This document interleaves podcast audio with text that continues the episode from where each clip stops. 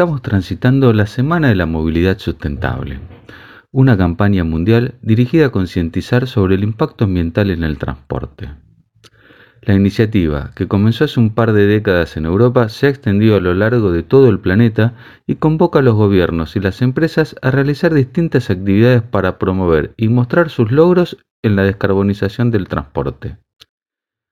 Claro que este año, por la pandemia, las acciones estuvieron bastante limitadas. Por ejemplo, en la ciudad de Buenos Aires no se pudo llevar a cabo la, tradicional bicicleteada familiar que se hace todos los años. Partiendo de la premisa que la energía más limpia es la que no se consume, la bicicleta es por lejos el medio de transporte más sustentable. Sobre todo, se están fabricadas con materiales renovables como el bambú, pero lamentablemente las bicis no cubren todas las necesidades que tenemos por el transporte. Por eso, dependemos de medios de transporte que consumen energía, ya sea en forma de combustibles o electrones. Y la mayor parte de esta energía la estamos obteniendo de recursos fósiles. Hidrocarburos que estaban bien guardados bajo la tierra y que al extraerlos y quemarlos en un motor o en una caldera generan dióxido de carbono y otros gases que se acumulan en la atmósfera provocando el tan temido calentamiento global. Los científicos nos dicen que el transporte es uno de los mayores responsables de las emisiones de gases de efecto invernadero. Quedó en evidencia durante la pandemia, cuando casi la mitad de los habitantes del planeta tuvimos que quedarnos encerrados en nuestras casas.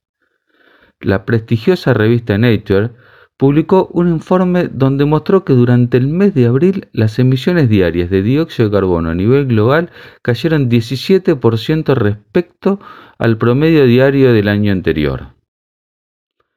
Casi la mitad de esta caída se debió a las menores emisiones provocadas por el transporte.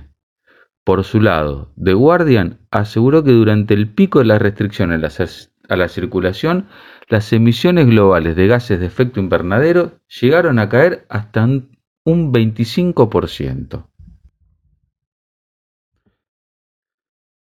La buena noticia es que no hace falta detener por completo la movilidad para descarbonizar el sector del transporte.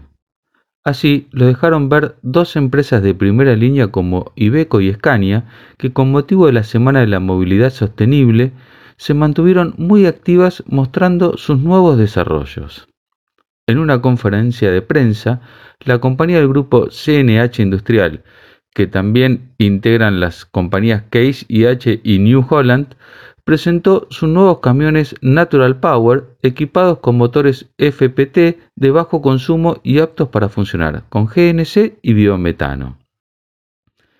El uso de GNC logra una reducción de emisiones de entre 15 y 20% respecto al gasoil, mientras que si el gas tiene origen biológico, las reducciones son mayores al 95%. En California, hay establecimientos ganaderos que producen biometano con una huella de carbono 200% menor que la del gas natural. Es decir, que un metro cúbico de biogás permite quemar 2 metros cúbicos de gas fósil sin impacto ambiental. Por su parte, Scania recibió la visita del ministro de Transporte Mario Meoni, quien recorrió las instalaciones del concesionario oficial de la empresa en la ciudad de Buenos Aires. Allí le presentaron la nueva línea de camiones Green Efficiency, también equipada con motores a GNC y biogás. En declaraciones, Meoni dijo que desde el ministerio están queriendo avanzar en la descarbonización del transporte y lo más urgente es en las ciudades la transformación de las unidades diésel a GNC. Los dichos del ministro muestran claramente que hay un interés del gobierno de impulsar el GNC en el transporte de cargas y pasajeros y que ese interés está por encima de cualquier prioridad ambiental. Dos días antes de la visita de Meoni, Scania Argentina publicó en su cuenta oficial de Twitter un video donde cuenta que el ómnibus provisto a la línea 132 de Cava que funciona con biodiesel puro desde hace un año y medio reduce las emisiones 80% respecto al diésel, o sea, cuatro veces más que una unidad a. Y además, el pasaje de diésel a biodiesel puede realizarse de forma inmediata ya que no requiere el reemplazo de las unidades. Incluso se puede aumentando la mezcla de biodiesel y gasoil de forma paulatina, como hizo Movi, la empresa de transporte urbano de pasajeros de la ciudad de Rosario, que comenzó utilizando una mezcla de 25% biodiesel y 75% gasoil en el año 2018 y ya tiene todas sus unidades funcionando con biodiesel puro. Los biocombustibles son la opción más inmediata para descarbonizar el transporte. Además de la reducción de emisiones que ofrecen el biodiesel y el biometano, el bioetanol hace lo propio con la nafta. Un estudio del INTA encontró que en promedio el biocombustible obtenido con maíz reduce casi en 70% las emisiones de gases de efecto invernadero respecto a la nafta. En el caso de bioetanol de caña, diferentes estudios en el mundo encontraron que esta cifra puede ser aún mayor. Y como mostramos a menudo en este portal, los biocombustibles cuentan con enormes excentricidades positivas. Una de ellas es el desarrollo de una serie de industrias satélites para transformar los subproductos en productos de alto valor económico y de gran interés para la sociedad.